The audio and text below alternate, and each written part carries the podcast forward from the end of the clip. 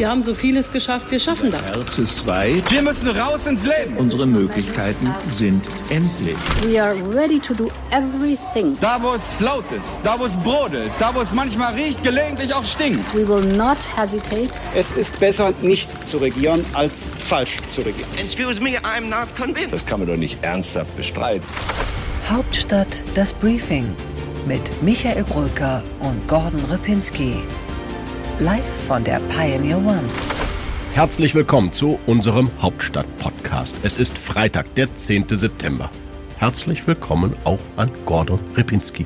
Hallo, lieber Michael Brücker. Wir freuen uns, dass Sie wieder dabei sind.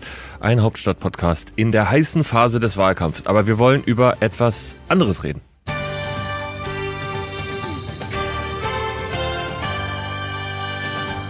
Kurz vor 9 Uhr Ortszeit in New York.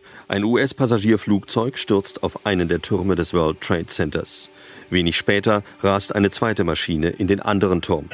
Beide Gebäude stürzen kurze Zeit später nacheinander in sich zusammen. Der 11. September 2001 nämlich. Es ist 20 Jahre her, äh, dass der Anschlag auf das World Trade Center geschehen ist. Und ich wollte mit jemandem sprechen, der es aus nächster Nähe in der Bundesregierung miterlebt hat, mit dem Verteidigungsminister Rudolf Scharping nämlich. Und ich habe ihn gefragt, ob er eigentlich findet, dass man aus heutiger Sicht die Bundeswehr übereilt in den Einsatz geschickt hat. Nein, der 11. September war äh, das auslösende Ereignis, die Entsendung der Truppen äh, nach diesem schrecklichen Terrorangriff. Das war im Dezember 2001 und im Januar 2002, also Monate danach. Das also die Einschätzung von Rudolf Scharping. Und äh, wenige Wochen, muss man sagen, nach dem Abzug äh, ist es natürlich nochmal Zeit, Bilanz zu ziehen, und zwar kritisch Bilanz zu ziehen und zu schauen, wie bereitet man das eigentlich auf, was da misslungen ist. Und äh, da gibt's jetzt eine sehr interessante Äußerung von Außenminister Heiko Maas. Also in meinem Interesse ist, dass wirklich viel aufgeklärt wird, denn im Moment habe ich den Eindruck, dass bestimmte Fakten nur so gewertet und gelesen werden, wie es dem einen oder anderen gerade zu dieser Zeit politisch in den Kram passt. Auch wir haben ein Interesse daran, dass die Dinge offengelegt werden. Im Übrigen haben wir auch ein Interesse daran, dass die Fehler, die gemacht worden sind, die Fehleinschätzungen, die wir getroffen haben, aber auch andere, dass daraus Konsequenzen gezogen werden in der Weise, dass man das nicht nochmal macht. Das kann ja nur heißen, Gordon, und ich glaube, da sind zumindest FDP und Grüne ja klar. Es wird als wohl erste Amtshandlung eines neuen Bundestages direkt mal die Einsetzung eines Untersuchungsausschusses geben. Was das dann genau bedeutet am Ende an politischen Folgen, wie lange der geht und äh, ob die Verantwortlichen überhaupt noch im Amt sein werden, das ist ja nochmal eine andere Frage weil so ein Untersuchungsausschuss sich natürlich vor allem gegen die Arbeit von Heiko Maas und Annegret Kamm-Karrenbauer richten würde. Jetzt äh, wäre wahrscheinlich einer von den beiden je nach Koalition ohnehin nicht mehr im Amt. Wenn das äh, Kamm-Karrenbauer ist, äh, dann würde Maas theoretisch mit der SPD überbleiben, aber auch der ist ja wahrscheinlich nicht mehr Minister. Also ist die Frage, was die politische Wirkung dann überhaupt noch sein kann. Es ist schon irgendwie eine Ironie der Geschichte. Ausgerechnet Rot-Grün mussten damals äh, vor 20 Jahren den Einsatzbefehl geben und jetzt könnte es ein SPD-Kanzler sein, der diesen schwierigen Auslandskampfeinsatz äh, aufarbeiten muss. Ähm, erstaunlich, aber du hast recht, am Ende werden alle verlieren, die in einer möglichen neuen Bundesregierung sind, egal ob sie Union oder ob sie SPD-Mitglieder sind oder auch ob sie bei den Grünen sind, weil die waren damals natürlich auch mitbeteiligt bei diesem Einsatz. Genau, das ist das Problem. Wer will eigentlich in dieser politischen Aufklärung gegen wen aufklären? Das ist wirklich kompliziert. Die Grünen hätten jetzt aus dieser Legislaturperiode heraus das größte Interesse. In der nächsten sieht das womöglich schon wieder ganz anders aus. Ähm, aber ich finde, das große sicherheitspolitische Interesse, das ist natürlich da, dass man einmal guckt, wie wird man eigentlich in einem nächsten Szenario, das vielleicht vergleichbar ist, vorgehen?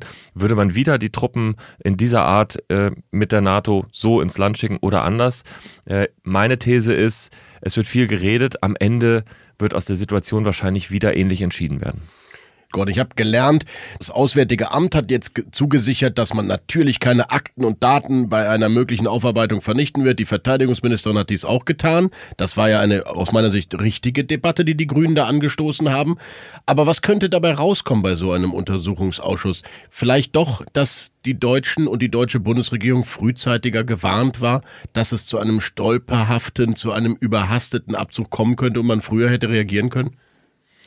Ja, das könnte so sein. Also erstmal das Moratorium, das bezieht sich natürlich vor allem erstmal auf Handydaten. Also äh, das ist ja ein Grundsatzproblem bei Aufarbeitung von politischen Prozessen, dass eben nicht mehr alles über offizielle Kanäle läuft, in Akten dann abgespeichert wird und dann eben auch aufgearbeitet werden kann, sondern eben, dass sehr viel Kommunikation über äh, Handys äh, läuft und die SMS von Politikern eben nicht äh, irgendwie äh, gespeichert werden. So und da geht das Moratorium in die Richtung, dass man sagt, dass eben da auch nichts gelöscht werden soll.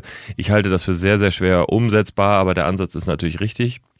Und dann glaube ich, in der Aufarbeitung geht es vor allem um die Evakuierung, um die Entscheidung dann, ähm, warum man erst zu einem bestimmten Zeitpunkt die Botschaft äh, evakuiert hat und warum man erst zu einem bestimmten Zeitpunkt mit der Evakuierung der Ortskräfte begonnen hat. Und es sind ja nur 30 Ortskräfte evakuiert worden. Das hat äh, unser Reporter Christian Schweppe rausgefunden. Und das ist eine wirklich dramatisch niedrige Zahl. Und das muss man natürlich aufarbeiten. Ja, und der Spiegel hat dann noch gemeldet, dass es einen Drahtbericht von der deutschen Botschafterin in Washington gab, nämlich Emily Haber, wo eigentlich vor einem Kollaps in Kabul schon am 6. Äh, August gewarnt wurde. Was weiß man darüber, wie realistisch ist das? Heiko Maas tut ja so, als gäbe es den Bericht zwar, aber er sei eingeflossen in ein Gesamtlagebild. Den Bericht gibt es, allerdings äh, scheint er, so höre ich, jetzt auch nicht die Smoking Gun gegen Heiko Maas zu sein. Emily Haber hat sich natürlich vor allem auf ihre Washingtoner Informationen berufen, die sie dort aus Gesprächen mitbekommen hat. Äh, dass er rauskommt an einem bestimmten Punkt, dass so ein Bericht rauskommt, das habe ich mir irgendwie schon die ganze Zeit gedacht, muss ich sagen, weil äh, ich glaube, die äh, Dienste auch ein gewisses Interesse haben daran, sich auch zu entlasten in dieser äh, Angelegenheit und das eher vielleicht auf die politische Ebene zu schieben, ohne dass ich natürlich jetzt auch weiß und insinuieren will, wo dieser Bericht herkommt. Aber ich fand, das war vom Prozess her schon erwartbar.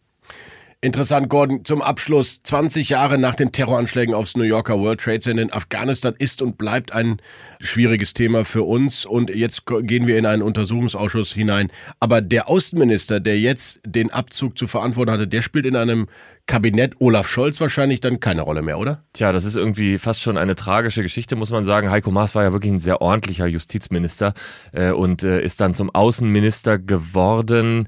Ähm, ja, eigentlich vor allem, weil Andrea Nahles kein Interesse daran hatte, dass eine Katharina Barley in diese äh, prominente Position rückt. Äh, aber äh, er hat wirklich wenig aus diesem Amt gemacht, das muss man schon sagen. Er hat am Ende einen Nachteil gehabt. Äh, seine beiden engsten Vertrauten, sein Sprecher und äh, seine Büroleiterin waren in dieser Krisenkommunikationsphase nicht mehr bei ihm. Die sind schon gewechselt.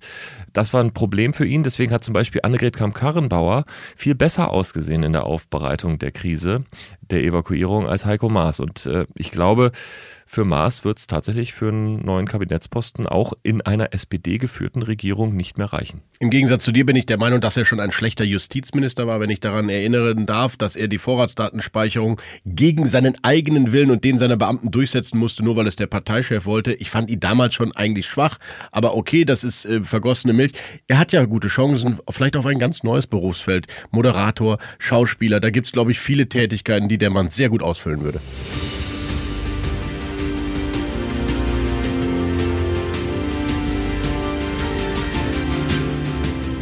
Unsere weiteren Themen heute. Vor dem CSU-Parteitag an diesem Freitag schauen wir auf die Christsozialen und die zwei Markus Söder. Ja, genau, zwei.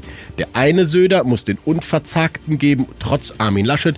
Der andere ist verzagt wegen Armin Laschet. Später dazu mehr.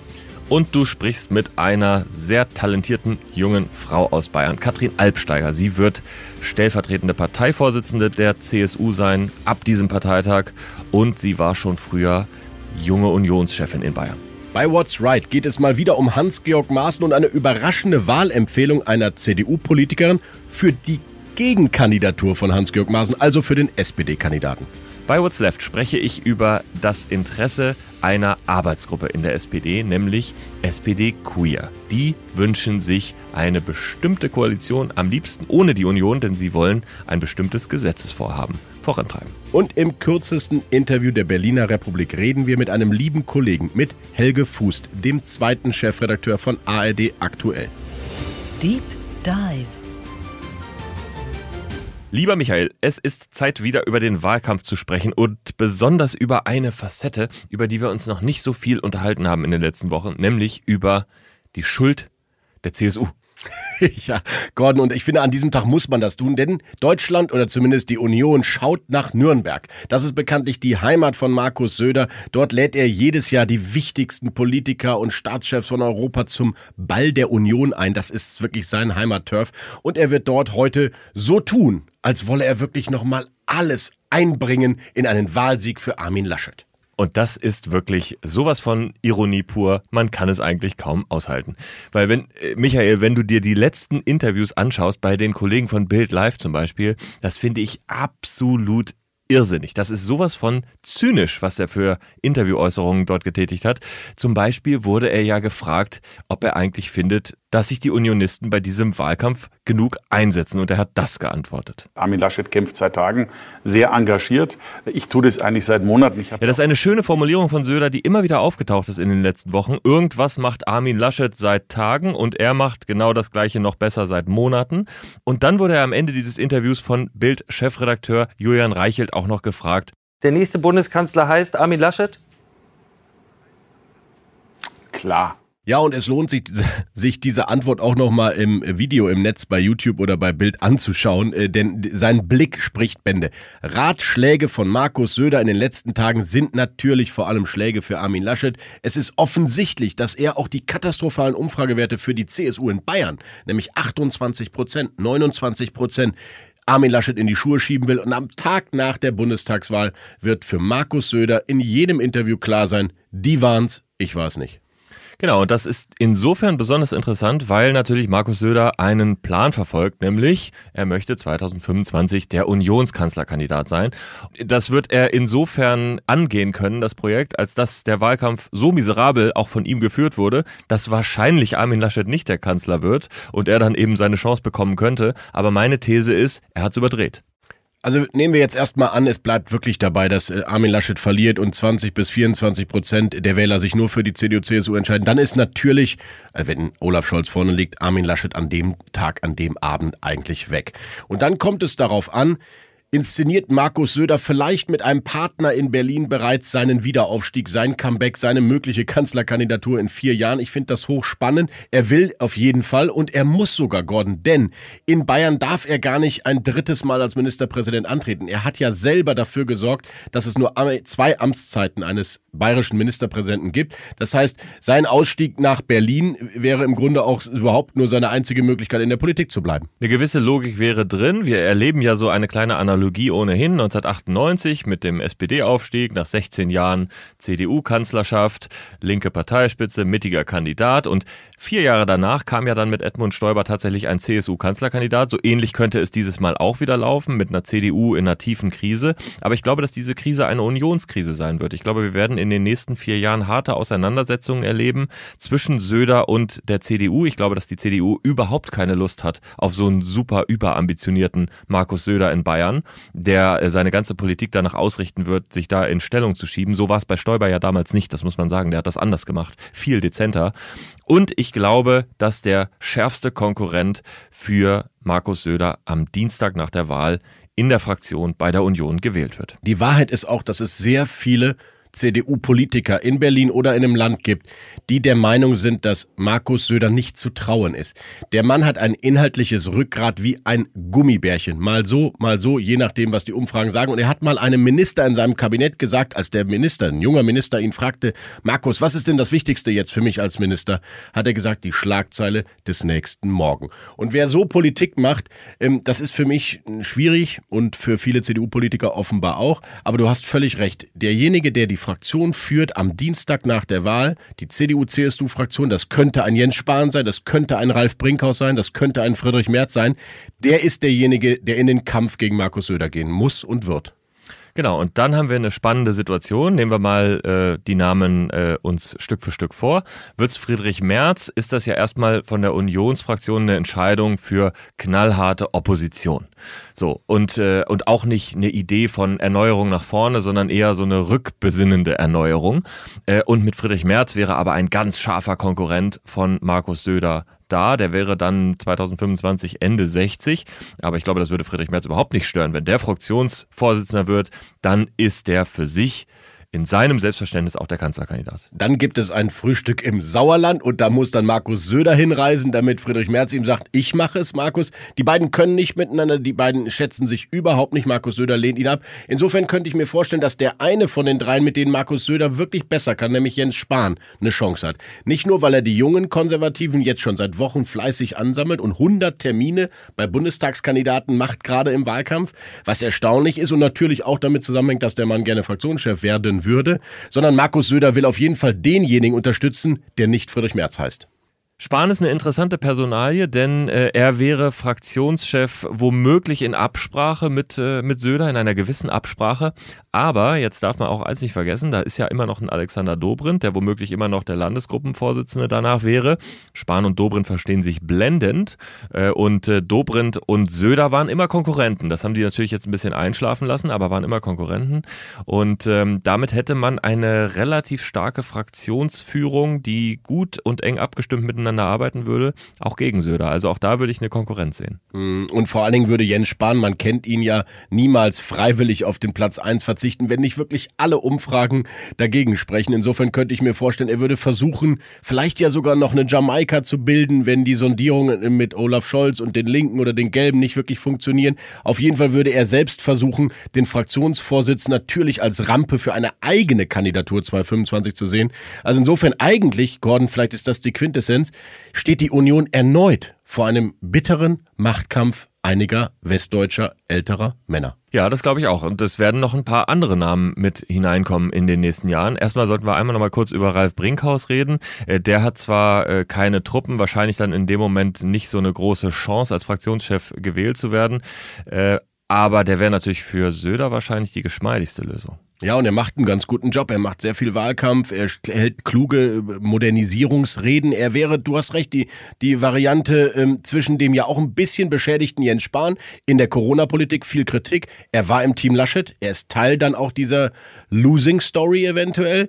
Und Merz, der, der, der Mann angeblich von gestern, der 60-Jährige, der zu sehr polarisiert könnte, der lachende Dritte sein Brinkhaus. Ich halte es immer noch für die unwahrscheinliche Variante. Ihm fehlen die Bündnisse in der Fraktion. Aber du hast recht, wenn Markus Söder sich für ihn einsetzt, dann hat er gute Chancen. Und dann lass uns einmal in die Länder schauen, denn die Ministerpräsidenten, die werden natürlich auch wichtig dann in dem Moment. Wir haben dann zum Beispiel einen Daniel Günther, der sich gegen Markus Söder äh, platzieren wird. Nord gegen Süd, sehr spannendes Duell. Absolut. Auf der anderen Seite Michael Kretschmer, sehr eng bei Söder, auch spannend. Gucken wir auf die anderen Namen. Hessen zum Beispiel, da steht die Nachfolge ja noch aus. Vielleicht Helge Braun? Volker Bouffiers Nachfolger Helge Braun müsste sich dann wahrscheinlich erst um Hessen kümmern. Das andere starke Land, NRW, würde wahrscheinlich von Henrik Wüst geführt, dem Mittelstandspolitiker und ehemaligen Verkehrsminister. Die beiden müssten sich erstmal um ihr Land kümmern. Du hast die beiden spannenden Namen genannt, Michael Kretschmer und Daniel Günther. Die werden entscheiden, ob der Mann aus Bayern ran darf oder ob vielleicht einer von der CDU es selbst macht. Es bleibt spannend. Das Interview der Woche hast du geführt mit einer spannenden Frau aus der CSU, die jetzt in eine führende Rolle aufrückt, nämlich als stellvertretende Parteivorsitzende mit Katrin Albsteiger. Sie ist äh, Oberbürgermeisterin in Neu-Ulm und sie ist unter 40 und das war natürlich ganz wichtig, dass es auch eine Verjüngung bei der CSU mal gibt. Du hast mit ihr gesprochen. Hören wir es uns an. Interview der Woche. Einen schönen guten Tag, Frau Albsteiger. Hallo nach Neu-Ulm. Hallo, Herr Brücker. Frau Albsteiger, was ist los bei der CSU? Nur noch 28 Prozent in aktuellen Umfragen. Das ist ein historischer Niedrigstwert. Was ist denn da los? Ja, die Umfragen sind äh, durchaus natürlich besorgniserregend insgesamt. In Deutschland macht uns das nicht allzu viel Freude momentan, aber das soll uns zumindest nicht vom richtigen Weg abbringen und weiter zu kämpfen. Und schließlich sind es dann doch noch ein paar Tage bis zur Wahl. Ich bin äh, sehr sicher, nachdem ich jetzt festgestellt habe, dass die Stimmung im Freistaat in den letzten beiden Wochen, würde ich mal sagen, ob man es nun glauben mag oder nicht, sich deutlich verbessert hat. Das heißt, mag vielleicht sein, manchmal das ein oder andere spät zu zünden, aber Hauptsache es zündet. Ihr Vorsitzender Markus Söder, der bayerische Ministerpräsident, hat heute gesagt, die Lage ist sehr ernst und alarmierend. Baut da einer eventuell schon mal vor für die krachende Wahlniederlage nach dem Motto, ich bin's nicht gewesen, der Mann aus Düsseldorf war es? Also erstens hat er das so nicht gesagt und zweitens sicherlich auch so nicht gemeint. Aber ich finde es eigentlich ähm, sehr ehrlich von ihm, dass er an der Stelle auch sagt, ja, die Lage ist ernst. Alles andere wäre ja absurd. Ähm, man würde ihm wahrscheinlich vorwerfen, dass er den Blick verschließt vor dem, was man ähm, in Umfragen eben ihm mitteilt und dementsprechend ist es äh, aus meiner Sicht nur konsequent, dadurch auch nochmal ein ganz kleines bisschen einen Schubs dorthin zu geben, dass man sagt, also jetzt kommt es wirklich drauf an, wir müssen nochmal Gas geben. Der Parteitag ist ja jetzt nochmal ein, wenn nicht gerade eben das große Event, bei dem wir nochmal zeigen können, wo die CSU steht und äh, wir auch insgesamt im Wahlkampf stehen. Wie viele von den Umfragen in Bayern für die CSU sind der negative Bundestrend, also klar die Kritik an Kanzlerkandidat Armin Laschet und wie viel ist eigentlich auch hausgemachte Fehler der CSU? Boah, das jetzt ähm, abzuwägen ist äh, wahrscheinlich enorm schwierig. Äh, manchmal ist es sogar ein Weder noch, würde ich sagen. Mhm. Wir kommen momentan aus einer ähm, sehr schwierigen Zeit, eine, die unsere Gesellschaft enorm belastet hat, dass da die Stimmung insgesamt auch der Politik gegenüber und ähm, was die Stimmung im Land angeht, ähm, nicht die allerbeste ist. Sowas schlägt sich letzten Endes nieder und da ist nun mal diejenige Partei oder diejenigen Parteien, die in der äh, Regierungsverantwortung sind, denen äh, solches zugeschrieben wird. Das ist nun mal in Bayern die CSU glücklicherweise und natürlich auch die Union im Bund, da ist ähm, man häufig nicht in der allerbesten Situation. Das heißt, in solchen ähm, Momenten ist es auch historisch bedingt häufig so, dass eine Art äh, Wechselstimmung, eine gewisse Müdigkeit ähm, der aktuellen Regierung gegenüber entgegengebracht wird. Und ich glaube, das ähm, kann man nicht trennen in Richtung Bayern oder Bund, sondern äh, das ist schon Gesamtsituation. Frau Albsteiger, Markus Söder hat klargemacht, er wäre gerne Kanzler geworden. Kanzlerkandidat, Kanzler für Deutschland. Nie war, glaube ich, auch ein bayerischer Ministerpräsident, ein CSU-Chef, selbst Edmund Stoiber, damals nicht so beliebt nördlich äh, der Mainlinie, würde ich jetzt mal sagen. Ist das die letzte historische Chance gewesen, dass ein CSU-Mann vielleicht doch ins Kanzleramt einzieht? Ich würde sagen, auf gar keinen Fall wäre ja tragisch, wenn es so wäre. Aber die Geschichte unserer beiden Parteien, CDU und CSU, wird als Schwesterparteien weitergehen. Da bin ich ganz sicher. Wir kämpfen gemeinsam für ein Ziel, nämlich Armin Laschet in diesem Fall zum Kanzler dieser Bundesrepublik zu machen. Das tun wir ähm, von Bayern aus für ganz Deutschland, sind auch der Meinung, dass das jetzt nicht zu hinterfragen ist. Und ich persönlich muss ehrlicherweise auch sagen, ich habe ihn in den äh, letzten Tagen und äh, wenigen Wochen auch durchaus sehr stark wahrgenommen, wenn man beispielsweise jetzt die ähm, Rede im Deutschen Bundestag die er gehalten hat, ähm, sich nochmal Revue passieren los, lässt. Er ist da in Topform und insofern stellt das äh, niemand in Frage. Naja, Markus Söder macht das ja geschickter. Der sagt dann, ich sehe, Armin Laschet kämpft seit einigen Tagen sehr energisch, ich übrigens seit Monaten. Das ist das Lob in Form von Markus Söder, oder? Das ist Lob in Form von Markus Söder. Wenn er es so gesagt hat, dann wird das so sicherlich gemeint haben. Aber ich denke, dass wir alle seit einer ganzen Zeit kämpfen. Also was man keinem von den handelnden Personen vorwerfen kann, ist Untätigkeit. Definitiv okay. nicht. Und es fehlt keinem, äh, auch nicht Armin Laschet, an der Motivation. Da bin ich ganz sicher. Also das kann man auf der Ebene definitiv nicht behaupten. Aber wichtig ist an der Stelle, dass diese Geschichte weitergeht und dass wir auch weiterhin gemeinsam als Schwesterparteien für die Bundesrepublik, aber auch natürlich wir hier in Bayern für Bayern kämpfen möchten. Das werden wir tun. Und insofern, wer weiß, was in vielen Jahren passiert, in einigen Jahren passiert, die Türen sind immer offen ich glaube, dass wir weiterhin gut zusammenarbeiten können und kann das auch aus persönlicher Erfahrung in meiner äh, Zeit als Bundestagsabgeordnete so bestätigen. Und wenn es nicht klappt mit Armin Laschet, dann kann ja ein Markus Söder 2025 als Retter der Union dann doch vielleicht die gemeinsame Kanzlerkandidatur übernehmen diese Option, dass es mit Armin Laschet nicht klappt, äh, findet momentan in meinem Kopf nicht statt. Ah, Herr Frau Albsteiger, das haben Sie sehr gut auswendig gelernt. Ich glaube es Ihnen jetzt einfach mal.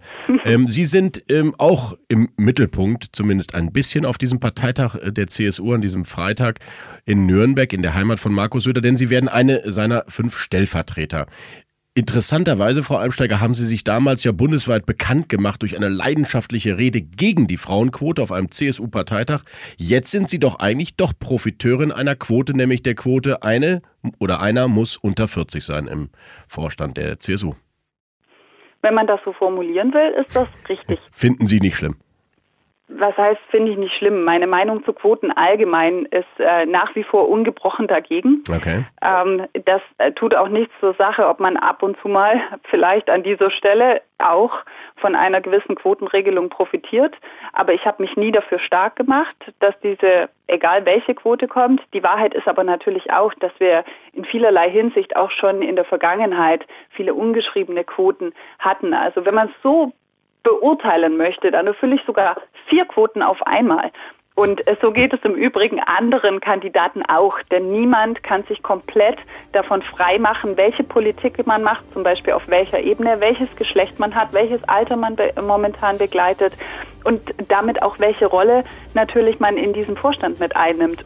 Im Endeffekt ist allerdings so, dass ich meine Tätigkeit grundsätzlich sofern ähm, mich die Delegierten unterstützen werden, dann natürlich auch als Stellvertreterin nicht über eine Quote definieren möchte, sondern insbesondere über meine Tätigkeit, die politische Erfahrung, die ich in den letzten Jahren sammeln durfte durch inhaltliche Sichtweisen und vor allem, das ist nun mal ein Thema, den kommunalpolitischen Blickwinkel, den ich in einem Vorstand, in einem engeren Vorstand, auch bei der CSU für enorm wichtig halte und somit sind dann alle Ebenen abgebildet und ich glaube, das ist ähm, zum Wohle des Ganzen und wird zum Schluss die besten Ergebnisse bringen. Vielen Dank, Frau Albsteiger. Vielen Dank auch. Und Gordon, what's left?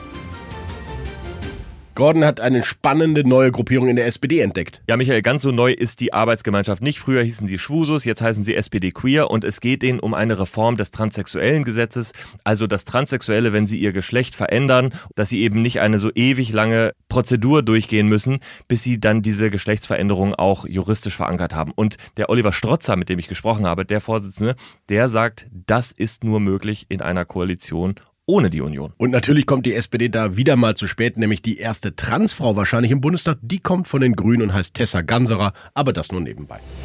Und Michael, what's right? Bei What's Right, Michael, sprechen wir mal wieder über den Lieblingswahlkampf der Rechtskonservativen. Eigentlich ist es ja dein Lieblingswahlkampf, Südthüringen, aber in diesem Fall muss man wirklich drüber reden, denn Karin Prien, Mitglied des Zukunftsteams von Unionskanzlerkandidat Armin Laschet, hat mehr oder weniger deutlich gemacht, öffentlich, dass sie auch in Südthüringen am liebsten eigentlich nicht den CDU-Kandidaten Hans-Georg Maaßen, sondern seinen Gegenkandidaten aus der SPD, Herrn Ulrich, wählen würde. Ich sag mal so, ich bin von Leistungssportlern immer wieder fasziniert. Okay, das heißt, Sie, Sie würden dann die SPD wählen. Ich, ich ja, Karin Prien, muss man sagen, ist wirklich auf der ganz anderen Seite im Spektrum der Union, früher Union der Mitte. Da hat sie sich dann mal äh, von losgesagt, äh, weil sie eben nicht so eine Konfrontation mit der Werteunion haben wollte. Aber das ist schon ein Ding, finde ich, dass da ein Teil des ähm, Schattenkabinetts, wenn du so willst, von Armin Laschet einem Bundestagsabgeordneten oder einem Bewerber die Unterstützung entzieht. Und die scharfe Replik von Hans-Georg Maaßen jetzt, die kostet Armin Laschet dann am Ende auch nochmal zwei, drei Prozentpunkte. Also unsäglich, was da passiert. What's next? Wir gehen auf Tour. Morgen geht's los in Ludwigshafen, die große Deutschlandreise. Ich freue mich auf 24 Stunden mit Gordon Repinski im Doppelzimmer im Hotel. Man darf das, glaube ich, mal sagen. Wir beide trennen uns nicht. Und wir haben zumindest zwei Kanzlerkandidaten an Bord, nämlich Olaf Scholz und Armin Laschet. Und ich finde, wir könnten doch unsere Zuhörerinnen und Zuhörer mal fragen, was wir die fragen sollen. Genau, also schreiben Sie uns gerne Fragen, die wir auch stellen sollen. Wir haben sehr interessante Termine, die jetzt anstehen in dieser Woche. Zum Beispiel äh, eben unser Gespräch mit Armin Laschet am 14. in Köln ist er zu Gast bei uns. Und Olaf Scholz wird vielleicht das letzte Interview in diesem Wahlkampf vor der Wahl bei uns an Bord in Potsdam führen, nämlich am 25. September. Auch dort werden wir sicherlich eine Stunde mit ihm sprechen können an Bord der Pioneer One. Aber besonders freue ich mich übrigens auch auf Hannover. Da hast du nämlich was vor, Gordon? Ja, in Hannover ist das Motto Politik neu neu denken. Wir wollen mit Influencern sprechen. Wir wollen aber auch mit äh, klassischen Politikern und Politikerinnen darüber reden, wie man Politik neu denken kann. Also wir wollen resümieren, wie dieser Wahlkampf war. Wir wollen in die nächsten vier Jahre reinschauen. Wir wollen mal analysieren, was wir vielleicht nicht verstanden haben, wie auch öffentliche äh, Empörungszyklen verlaufen und so. Da finde ich, hat man ja doch einiges gelernt, gerade aus dem Anfang dieses Wahlkampfs. Ich kann Ihnen nur empfehlen, nicht nur die Hauptstadtabende werden spannend. Das Tech Briefing, unser beliebtes Digital-Enabler-Format von Lena Waldl und Christoph Käse lädt zum Startup-Abend ein. Aleph Doan wird spannende Frauen in Köln an Bord holen. Anja Reschke, unter anderem Jagoda Marinic. Ein wunderbarer Abend, der nur den Frauen gehört. Und wir werden natürlich Gabor Steingart erleben mit spannenden Interviews mit großen CEOs. Ja, Christian Sewing zum Beispiel. Deutsche Bank ist am Sonntag da. Mit Martin Brudermüller von BASF starten wir am Samstag. Und viele mittelständische Unternehmerinnen und Unternehmer kommen an Bord. Also ja, das wird ganz äh, eine spannende und arbeitsreiche Tour mit Michael Brücker nonstop. Und jeden Morgen auf thepioneer.de werden wir in einer Art Logbuch den Tag Revue passieren lassen, journalistisch, Fotos, Videos, Texte. Seien Sie dabei, es lohnt sich. Wir gehen auf Reisen. Die Pioneer One Deutschland Tour.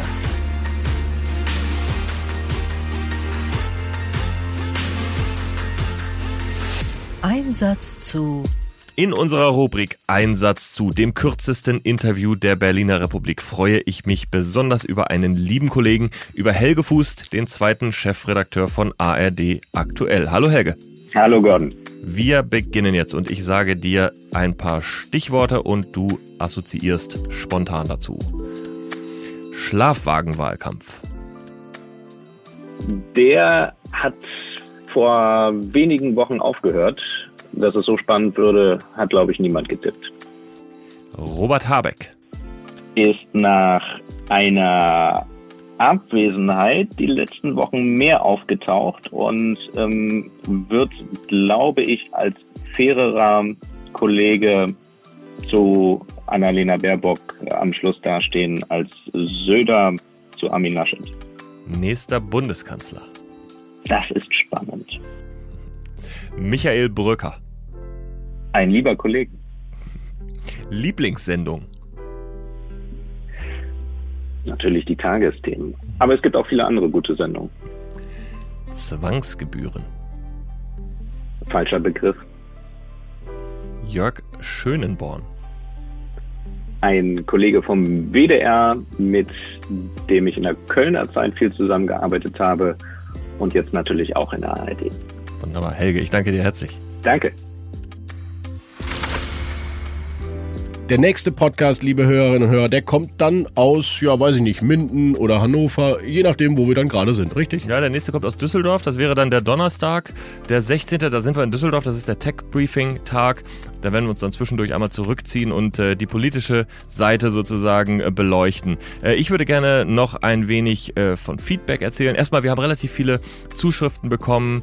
Kontrovers wurde unsere Debatte um den Steuerpranger, also um dieses anonyme Melden von äh, Steuersündern aufgenommen. Da gab es viel Pro und Contra. Da bedanke ich mich einfach mal für alle äh, Zuschriften, auch wenn sie äh, kontrovers waren. Und eine möchte ich dann gerne nochmal vorlesen und zwar von Philipp Schad, der hat sich bei uns gemeldet, hat gesagt, er freut sich immer auf unseren Podcast.